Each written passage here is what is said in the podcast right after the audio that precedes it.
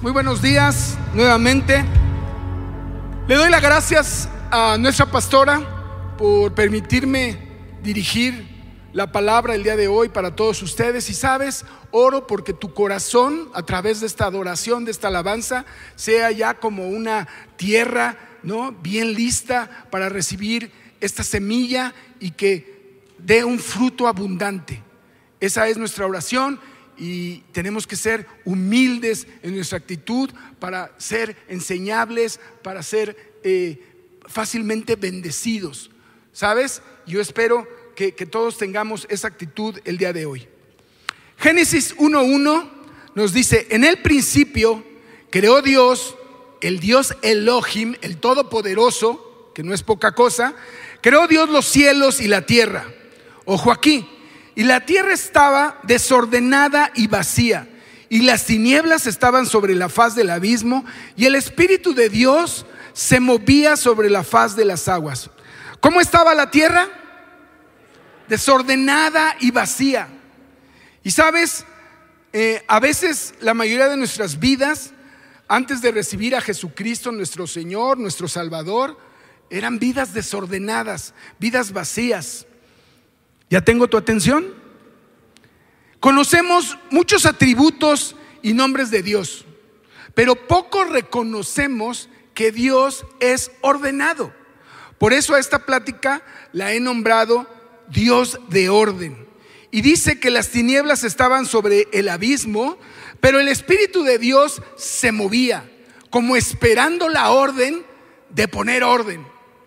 La buena noticia es que el Espíritu Santo se sigue moviendo, se sigue moviendo y siempre, siempre se va a mover a tu favor. Amén. Génesis 1.3. No te preocupes, no, no nos voy a poner a leerme aquí todo el Antiguo Testamento, simplemente te quiero leer Génesis 1.3 y de una vez el 4. Y dijo Dios, sea la luz. Y fue la luz y vio, luz, y vio Dios que la luz era buena. Y separó Dios la luz de las tinieblas. Así nosotros, cuando recibimos a Cristo, cuando entregas tu corazón, como es como si Dios dijera, sea la luz en tu vida, sea iluminada tu vida. Mira cómo se los explica el apóstol Pablo a los Corintios en su segunda carta, capítulo 4, versículo 6. Porque Dios, y otra vez te refiero a Elohim, el Dios Todopoderoso, ese que creó los cielos y la tierra, ese mismo con ese atributo que mandó que las tinieblas resplandeciera la luz, es el que resplandeció en nuestros corazones para la iluminación del conocimiento de la gloria de Dios en la faz de Jesucristo. Y en los últimos días Dios me ha estado hablando sobre este tema de la luz, del orden y por una diosidencia, esta, esta semana fue parte de la lección de las casas de vida. Al final de esa lección podemos leer que una señal muy clara de que no estamos ciegos es que amamos al prójimo. Una señal de que tú estás en luz es como amas al prójimo. Entonces dice Juan 2.9, primera de Juan 2.9, el que dice que está en luz y aborrece a su hermano, está todavía en tinieblas. Y el verbo aborrecer es como, como muy fuerte, ¿verdad? No necesitas como aborrecer, simplemente quizás el que no le demuestras tu amor, ¿no? Todavía nos mantiene como, como en las tinieblas, con la oscuridad. Podríamos decir, dime cuánto amas a tu prójimo y te diré cuánta luz de Jesús tienes. Porque ahí es donde se ve si realmente ha sido iluminado. Y no me refiero a palabras bonitas, me refiero a actos de amor. Dime cuánto amas a tu prójimo y te diré cuánta luz tienes. En esta mañana quiero compartir tres rayos de luz, tres rayos de luz que espero que puedan bendecir tu vida. Número uno, en cuanto a las tinieblas en la que nos encontrábamos, el mismo Jesús, el mismo Jesús declaró, por palabras de él, Juan 12, 46, yo soy la luz, he venido al mundo para que todo aquel que cree en mí no permanezca en tinieblas. Es decir, para, no que para que no andes tropezando tu camino, debe estar iluminado por la fe en Jesucristo. Los ojos de nuestro entendimiento se alumbran por el espíritu de sabiduría y de revelación en el conocimiento de Jesucristo. Eso viene en Efesios 1.8. Y aunque nuestra salvación no esté en riesgo, todavía no tenemos como la suficiente revelación o inconscientemente decidimos caminar medio a ciegas. Nos conformamos con poquita luz. Entonces, nuestra visión es de corto alcance, es como si caminaras en alguna calle poco iluminada y solo andas cuidando no caer en un hoyo, ¿no? Porque, perdón, perdón si alguien le incomoda, perdón si piso algún callito, pero la verdad es que nos hemos conformado a caminar, a buscar poca luz, ¿no? Poco tenemos, poco interés ponemos en que Jesucristo nos sea revelado cada día. Poquita o nula oración diaria. Faltamos o llegamos tarde a la predicación del domingo y a la casa de vida pues me conecto si puedo y pues ahí cada quien, ¿verdad? Que el Espíritu te hable, te redarguya. Pero es poquita luz, poquita visión, poquitos resultados. Y luego nos preguntamos por qué Dios no nos bendice en nuestras oraciones de 10 minutotes. ¿Sabes? No es así. No, así no va a pasar nada en nuestra vida sobrenatural. Acabamos de ser testigos de un milagro que el querido Bernard, ¿no? Acaba de recibir. Eso es magnífico, tener eh, eh, eh, la mano de Dios sobre tu vida y que, que se abra el tráfico y que llegue el doctor justo y que sea, se haga válido el sacrificio de Jesucristo en tu vida. ¿Me explicó? Eso tiene que ser como de continuo, como de continuo en nuestras vidas. Tenemos que ser más intencionales. Practica la fe. A lo mejor tu fe no te da ahorita como si te hablan y te digan, o sea, que ir a resucitar un muerto, que se supone que está en, digamos que en, nuestras habilidades, ya siendo parte del reino de Dios.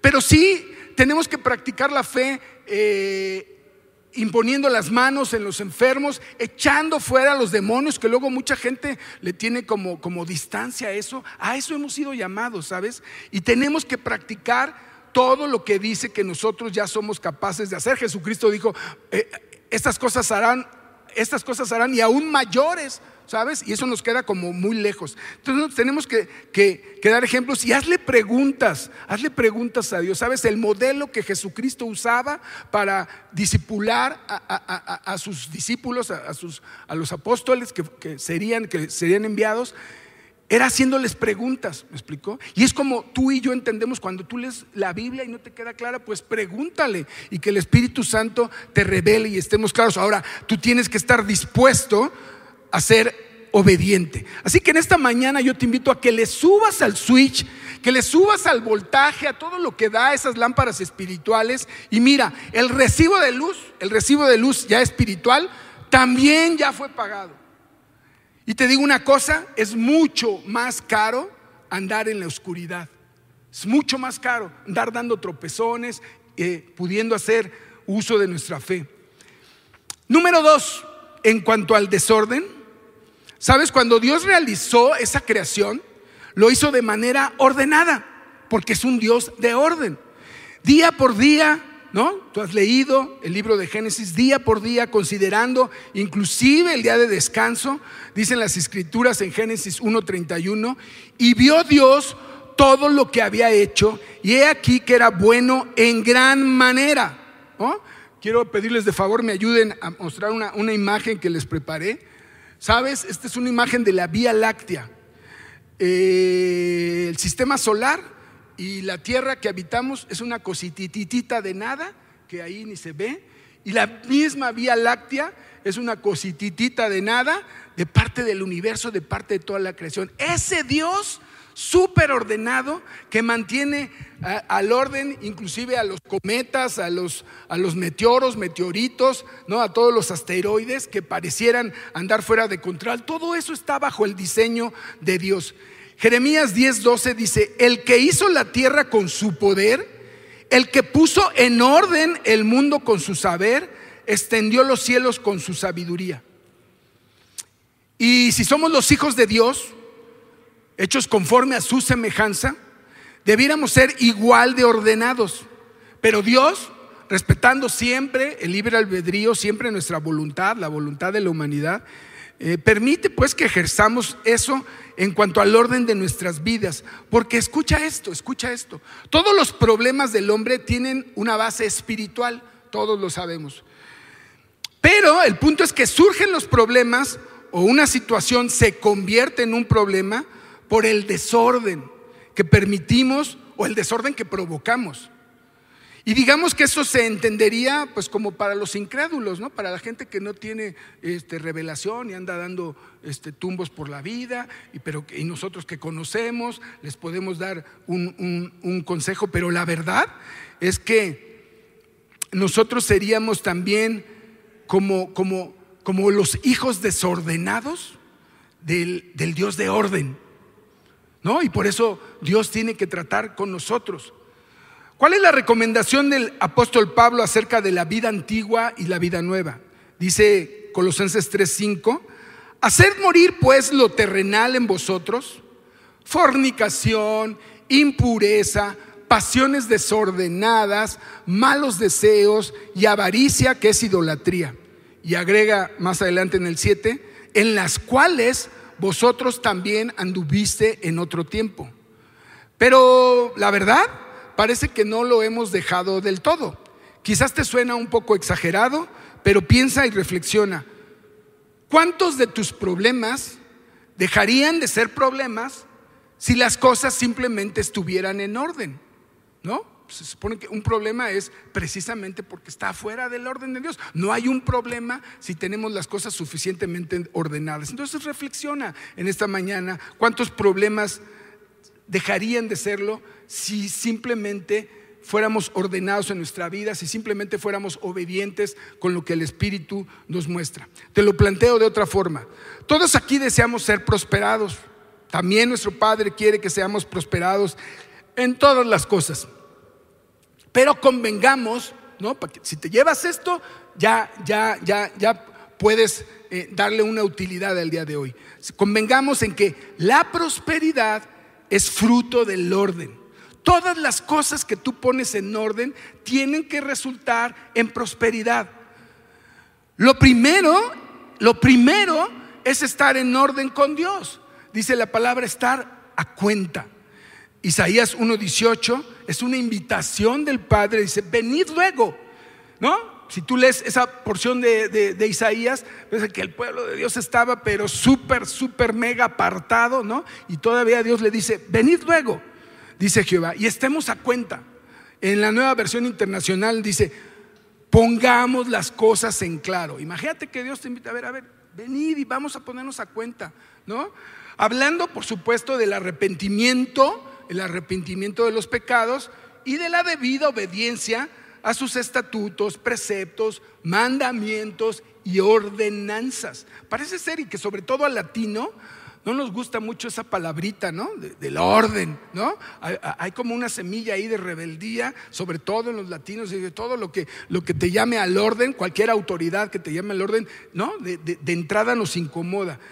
Pero, precisamente, eh, tenemos que reconvertir esa situación. Imagínate en la salud, cualquier enfermedad, cualquier enfermedad, ¿no? Que están los doctores, es causada por un desorden, por un desorden en nuestro cuerpo.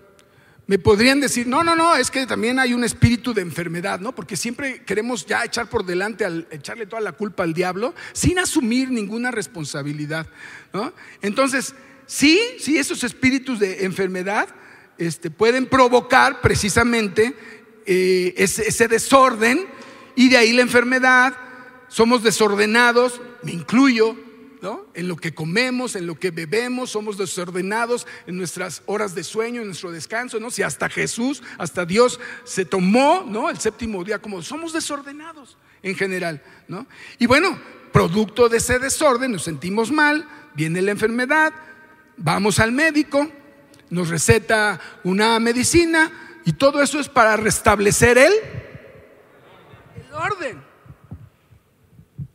En las finanzas, somos desordenados, hasta incumplidos, en, una de las cosas que es tan importante para Dios, que son nuestras ofrendas y nuestros diezmos. Y no porque Dios necesite el dinero, ¿me explico? Sino porque quiere tu corazón ordenado para que pueda trabajar en ti.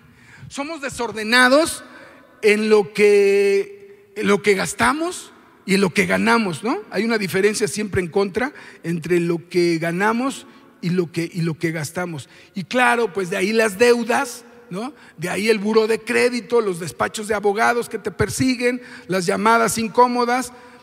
Te digo una cosa, la gente no sabemos cuánto debemos.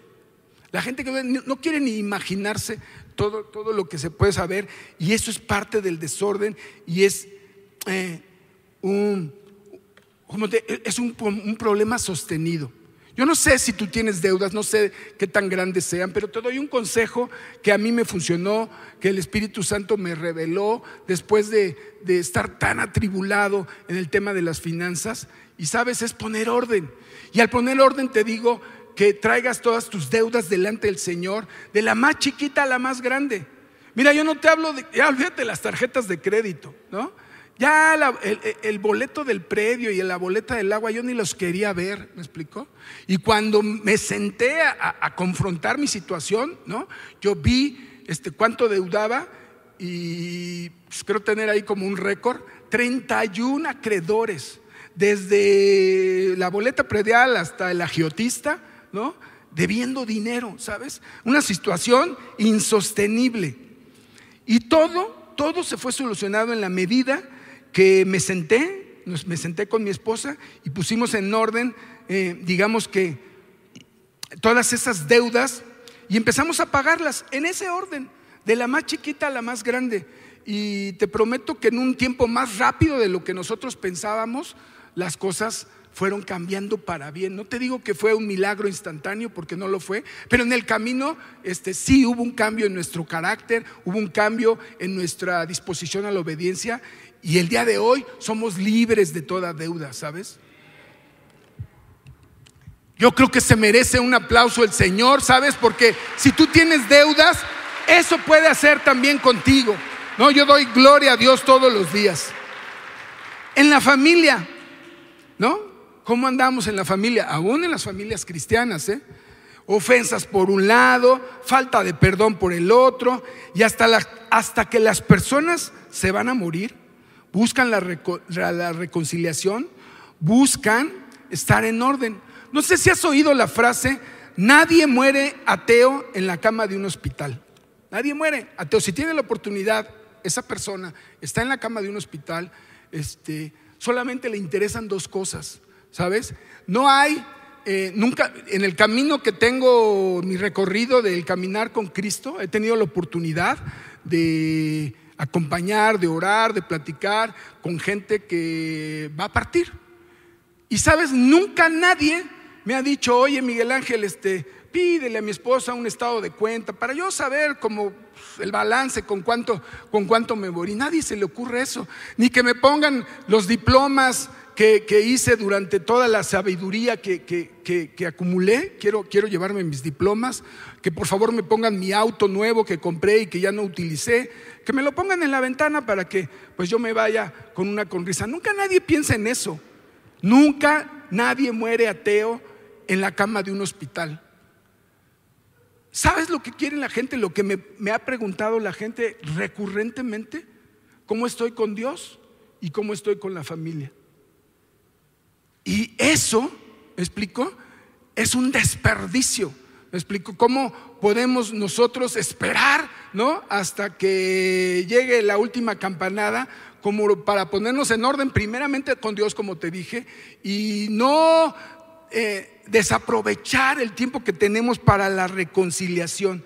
Así que si en esta mañana, ¿no? El Espíritu te está hablando, no pierdas más tiempo, ¿sabes? Necesitamos estar en orden con la familia. Si te toca perdonar, pues perdona. Y si te toca pedir perdón, pues pide perdón. ¿Me explico? Y que no nos vaya a sorprender, nadie tenemos garantizado ni el día de hoy ni el día de mañana. Y lo más triste es partir sin poner las cosas en orden. ¿Sabes? Hay mucho que platicar acerca de, de los problemas en las familias. Pero quiero hablarte hoy en cuanto a lo vacío. En hebreo se dice tohu y bohu. Y tiene un significado muy amplio. Básicamente lo que significa to'u y bo'u es vanidad. O sea, no hay utilidad, eh, también se traduce como desperdicio. Y sea lo que sea con lo que hayamos llenado nuestro corazón o nuestra alma, ¿no? Si no somos llenos del Espíritu Santo, a los ojos de Dios es pura vanidad. No hay utilidad para el reino, estamos vacíos. Alguien podría decir, ¿cómo vacío yo? ¿No? Si tengo una casa llena de obras de arte, ¿no? Si tengo una caja fuerte llena de dólares, ¿cómo que vacío yo si pues, tengo muchas novias, muchos novios, mucha fama, la gente me persigue? Lo dijo el sabio Salomón en Eclesiastés 1:14. El sabio Salomón, mire, miré todas las obras que se hacen debajo del sol y he aquí todo es vanidad y aflicción de espíritu. Mira, el pastor Acero nos explicaba muy bien eh, por qué la humanidad separada de Cristo siempre está vacío. ¿no? Dice ahí también en el Génesis que, que Dios ordenó a las aguas que generaran, que dieran, que hicieran vida y que de ahí se formaran los peces y que también ordenó a la tierra que, que, generaran los animales. Y por eso cuando tú metes o sacas un pez del agua, pues en poco tiempo se muere. Y si metes otro animal que no sea del agua, que sea de la tierra, lo metes al agua y también se muere. ¿Sabes? Eh, cuando Dios eh, hizo al hombre, dijo, hagamos al hombre conforme, conforme, a nuestra semejanza, a nuestra imagen conforme a nuestra semejanza. Entonces ahí determinó que la fuente de vida, nuestra fuente de vida es el Dios mismo. Y cuando andamos fuera de, su comunión, cuando andamos en desobediencia, el hombre pierde toda esa esencia, ¿no? En lo que se conoce como la caída, si nosotros no tenemos esa renovación de espíritu, este, andamos perdidos, ¿sabes?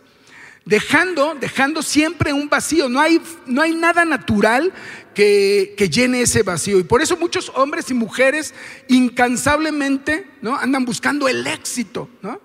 En múltiples satisfactores como el sexo, el alcohol, las drogas, seguramente te sabes muchas historias de artistas, de boxeadores de, que se han hecho famosos y nada los llena, ¿sabes?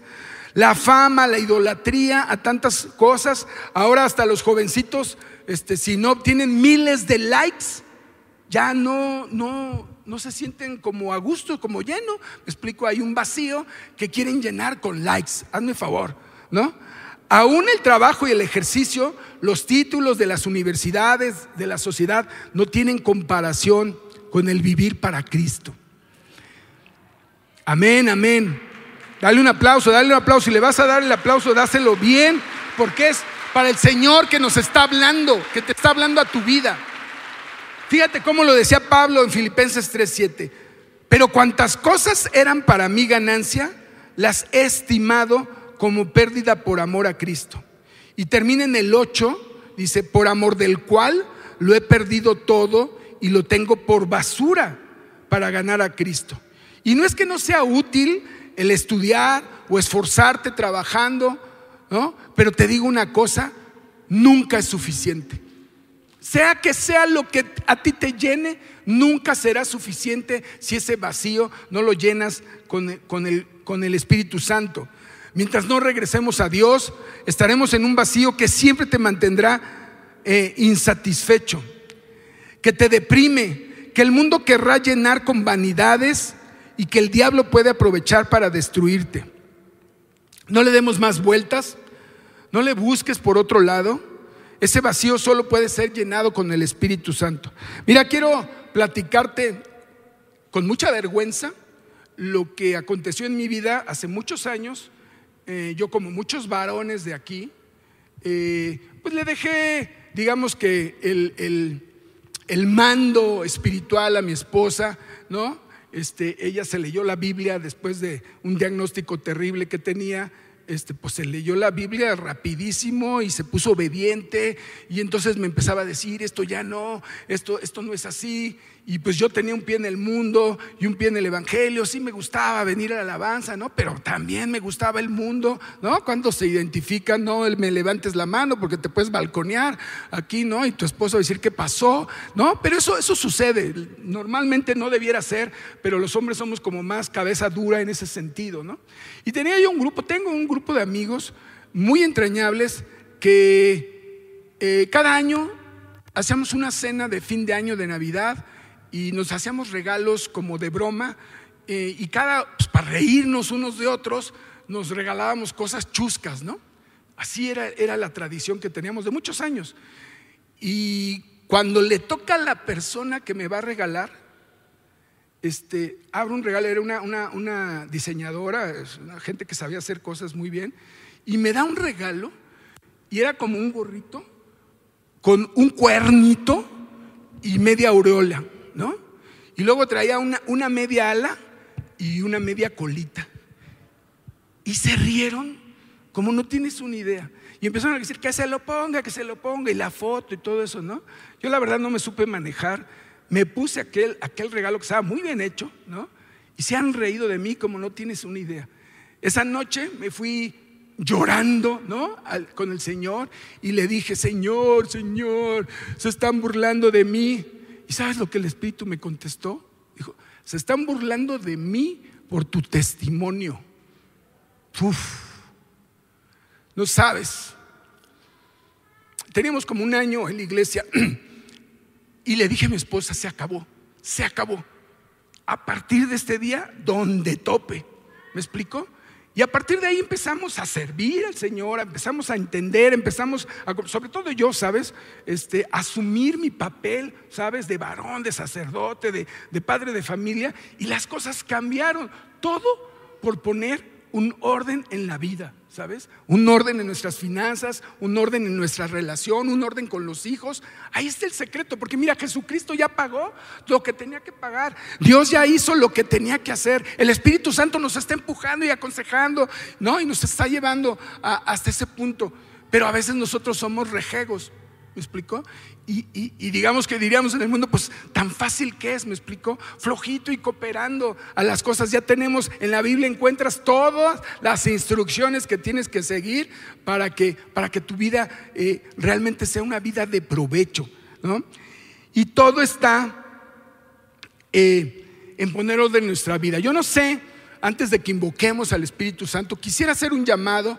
Yo no sé si aquí en este auditorio el día de hoy, habrá alguna persona que esté aquí por primera vez o que quizás nos haya visitado, pero nunca ha hecho una confesión de fe y ha declarado al Señor Jesucristo como tu Señor y Salvador, porque eso ahí empieza, ¿sabes? Si tú quieres salir hoy de esas tinieblas, de esa oscuridad, si tú quieres dejar los desórdenes en tu vida, si tú quieres eh, llenar ese vacío, te invito el día de hoy, en este momento, a que pases aquí al frente para que oremos por ti y para que tu vida sea transformada. ¿Habrá alguien en el auditorio?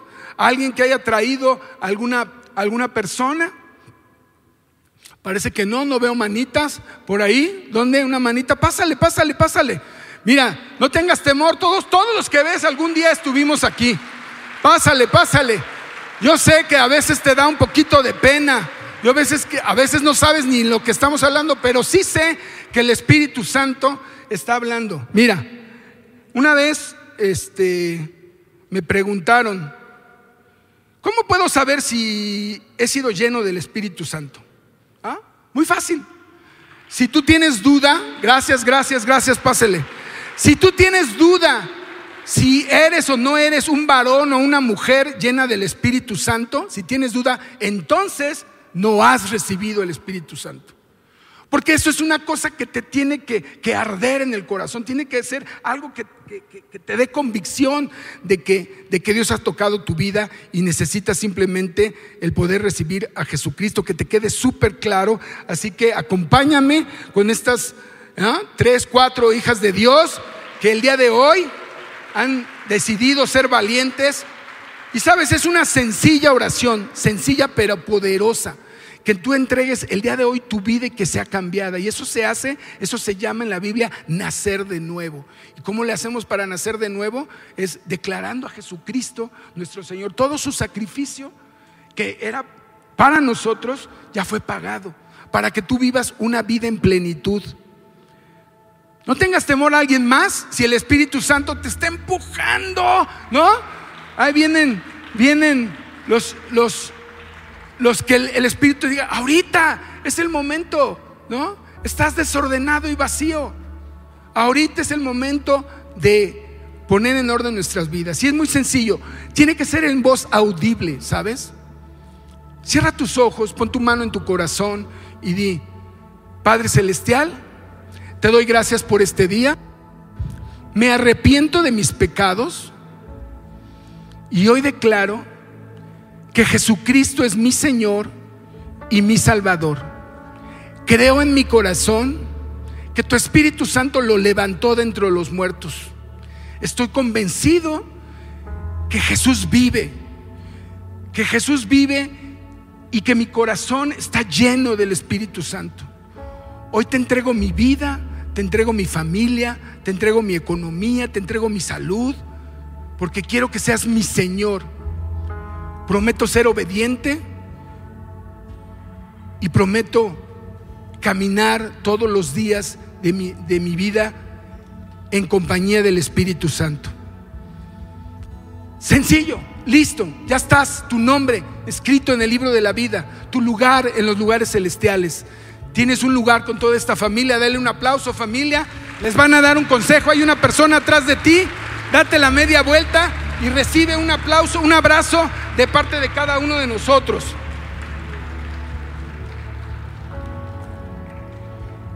Y a lo mejor tú ya recibiste al Espíritu Santo. A lo mejor tú tiene tiempo que no avivas ese fuego en tu corazón. Necesario, sabes, que todos los días estemos echándole oxígeno a ese fuego. O simplemente no te pierdas el momento de establecer una comunión con Él. Suavecito. Hechos 2.1, cuando llegó el día de Pentecostés, estaban todos unánimes juntos. ¿Cuántos estaban? ¿Cuántos? Todos. ¿Y cómo estaban? Unánimes juntos. Yo no sé si esa condición de unanimidad sea como forzosa para el derramamiento del Espíritu Santo en un lugar como este, pero sí sé, sí sé que es suficiente. Es decir, que si estamos todos unánimes juntos, entendiendo por unánimes en un mismo ánimo, en un mismo acuerdo, que no haya apáticos, que no haya tibios, que estemos unidos por la fe y perseverando en la oración. Eso fue lo que provocó, ¿sabes? Cuando los discípulos estaban perseverando en la oración, unánimes, juntos, vino ese viento fuerte. El Espíritu Santo descenderá y nos llenará de dones y sin duda algún día podemos disfrutar de ese fruto abundante. Así que te pido que en esa unanimidad nos pongamos de pie y guardemos silencio. Sobre todo, sabes, guarda tu celular. Cierra tus ojos, levanta las manos, porque al Espíritu Santo lo tienes que anhelar. Lo tienes que anhelar suavecito. Así que todos mis amigos líderes, atentos a lo que el Espíritu se mueva. Y de tu corazón anhela un deseo ardiente que ese Espíritu Santo llene ese vacío que no se ha podido llenar con nada. Invítalo, invítalo. Dile, ven Espíritu Santo.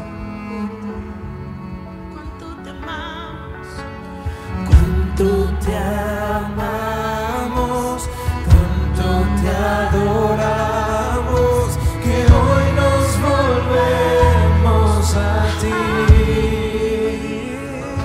¿Cuánto le amas?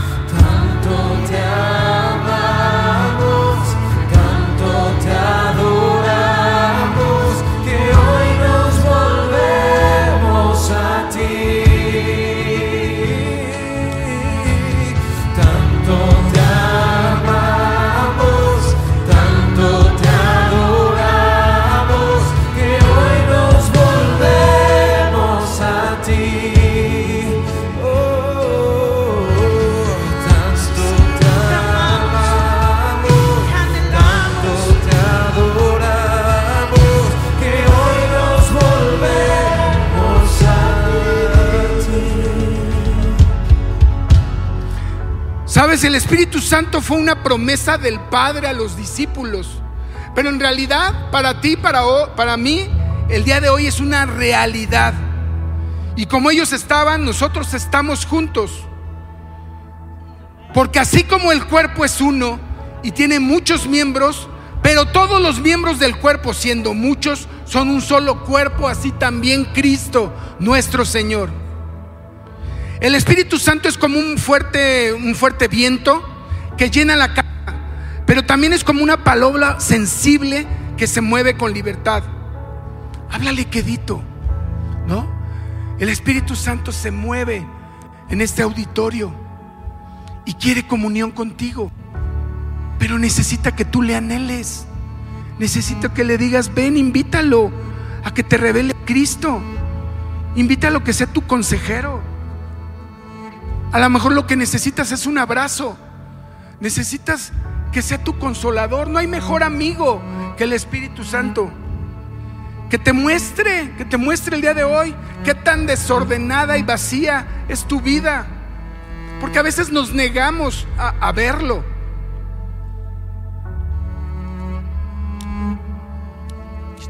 Suavecito.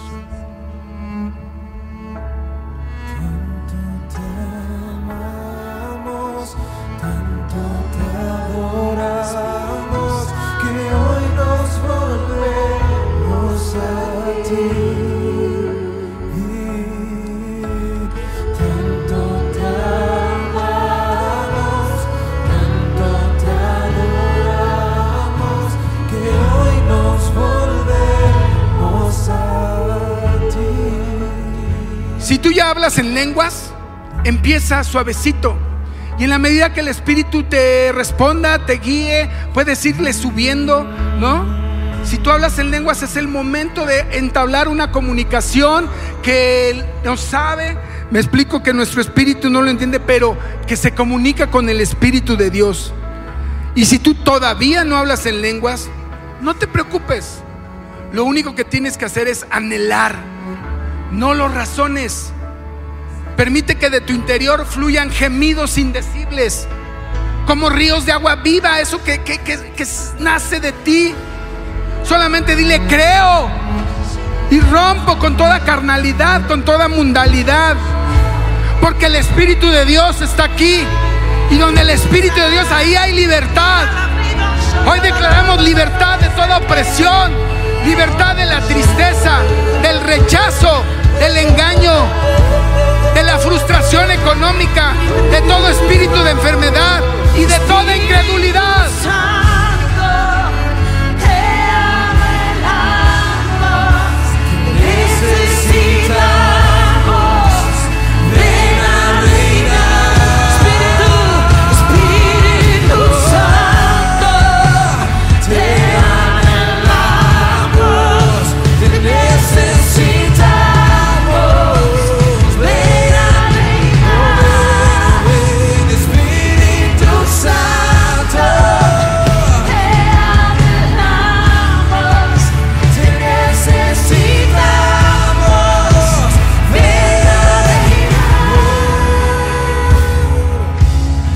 Llenura del Espíritu Santo es un bautismo de poder.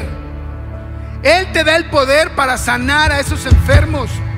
Él te da el poder para hacer las riquezas, dice la palabra. El poder para echar fuera demonios. Pero tienes que creer. Así que dile, recibo poder. Recibo poder. Porque para predicar el Evangelio no necesitamos palabras persuasivas de humana sabiduría. Necesitamos demostraciones del Espíritu y de poder. Así que recibo poder. Recibo poder. Recibe el poder.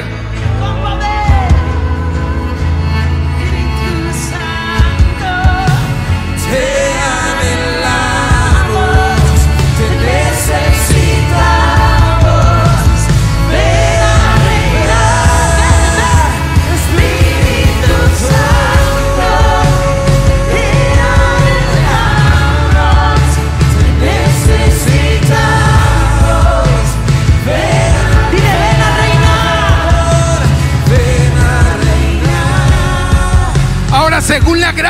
Nos es dada, Son derramados los dones del Espíritu Santo, repartiéndolos a cada uno en particular como Él quiere.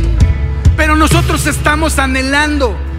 Así que recibe el don de la profecía, recibe el don de servicio, recibe el don de enseñanza, recibe el don de la exhortación, recibe, recibe el don de la sanidad, el don de hacer milagros, el don de discernimiento de espíritu. Ahora recibo, recibo. En el nombre de Jesús recibo todo eso.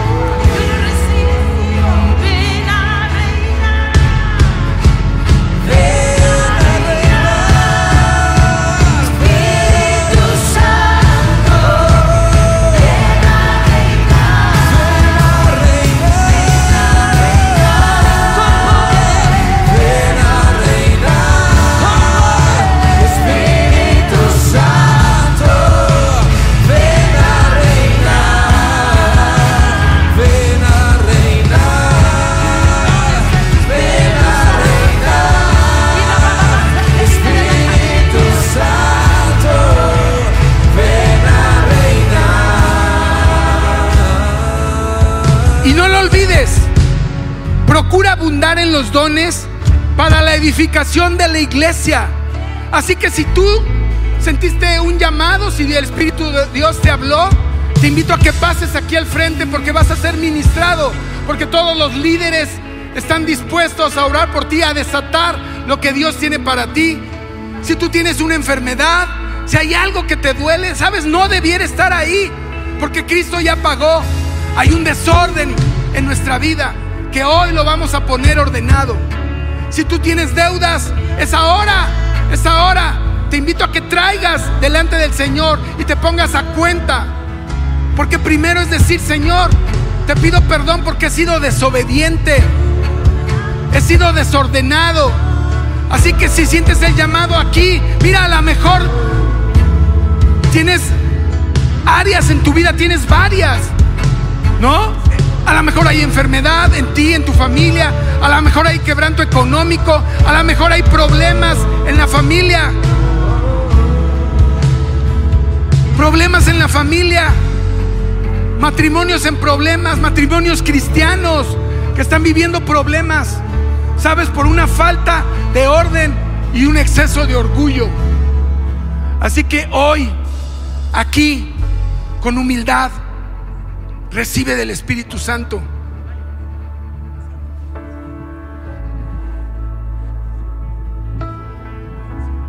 Sabes, a veces nos acostumbramos a vivir en el pecado.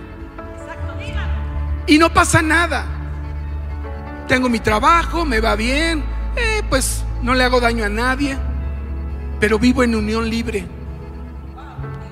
Porque tengo lujurias, pornografías y no le hago daño a nadie. Pero esa es una ofensa para Dios. Así que acepta la invitación que, que Dios te hace hoy. Pongámonos a cuenta, dice el Señor. Vamos a poner eso en claro. Hoy es la oportunidad, sabes, no te puedes ir siendo el mismo que llegó si traes esos problemas. Todos esos vacíos hoy son llenados con el Espíritu Santo. Todo ese desorden es ordenado en el nombre de Jesús. En el nombre de Jesús. Ahora.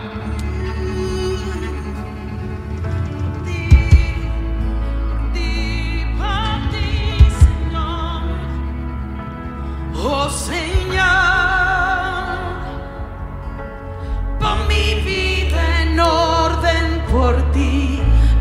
manos allá atrás. Por ti, todos necesitamos el orden de Dios. Amén. Oh Señor, una vez más, pon mi vida en orden. Pon mi vida en orden por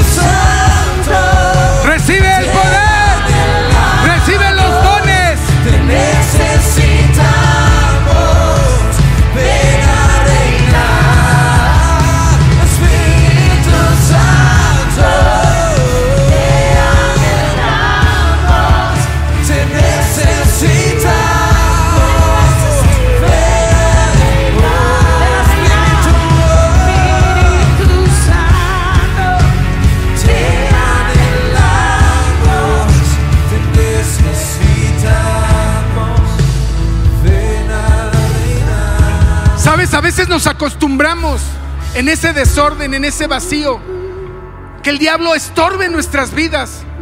A veces tenemos una vida cristiana con poquita luz, cuando Jesucristo murió por nosotros. ¿Sabes tú que estás allá atrás, que no pasaste para acá? Estás llamado a desatar poder. Si en tu vida no hay quebranto, si en tu vida no hay enfermedad, si en tu vida no hay deuda, si tu familia está bien, entonces estás llamado a, a- a bendecir a los demás, porque somos un solo cuerpo. No eres una pieza inútil, eres una pieza que el reino necesita. Así que hoy yo te hago el llamado a tu vida, a tus dones, ponlas a servicio del reino. Y ahí vas a encontrar esa llenura. Imagínate que de aquí para adelante en tu vida no haya un problema, porque todo está en orden, en el orden de Dios.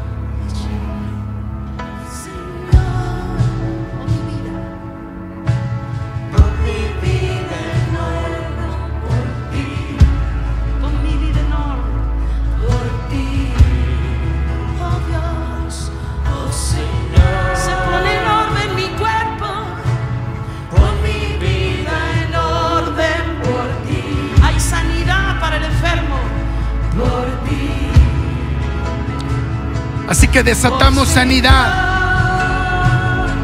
desatamos prosperidad, el amor con el que Dios nos amó.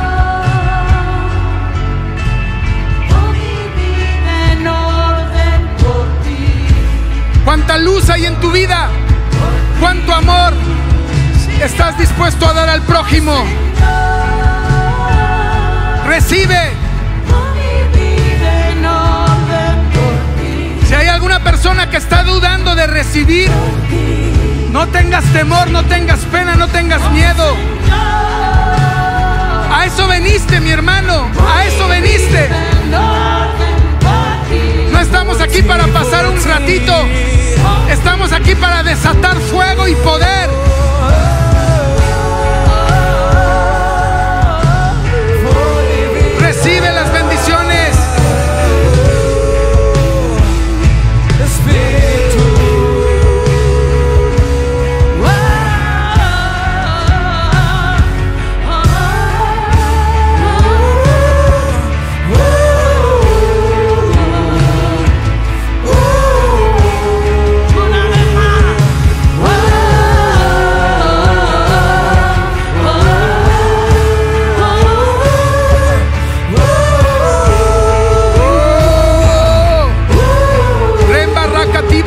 Rekelibi riki shaya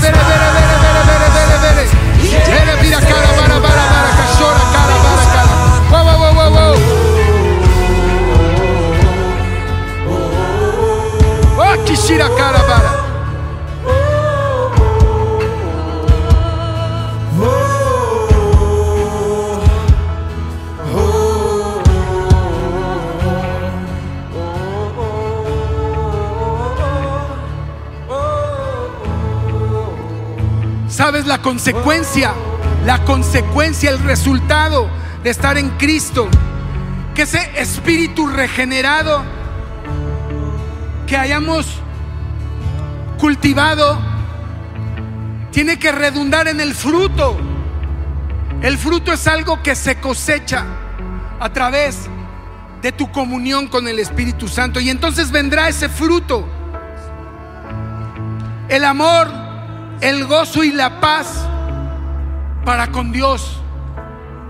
La paciencia, la benignidad y la bondad para con el prójimo. Y la fe, la mansedumbre y el dominio propio para contigo mismo. Ese es el fruto que debemos de cosechar. Así que no permitas más que nada ni nadie, ninguna persona impía, ningún espíritu inmundo venga a estorbar el plan que Dios tiene para tu vida. Levanta tus manos y di yo creo, yo creo, tengo propósito, ya no estoy vacío, no más desorden en mi vida, no más tinieblas. La luz de Jesucristo es la que me ilumina y la quiero a todo lo que da, con todo el poder. Hoy he entendido que el Espíritu Santo guía mis pasos. Amén.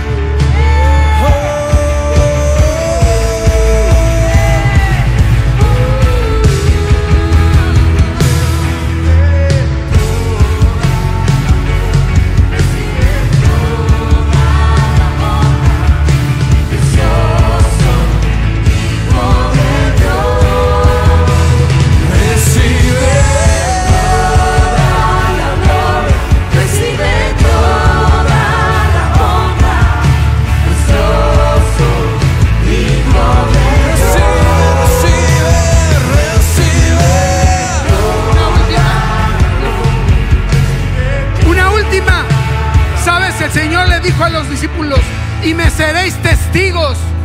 Así que estamos despedidos, pero seamos testigos a ese mundo que tanto lo necesita. Seamos testigos, estamos despedidos. Dale, dale. dale.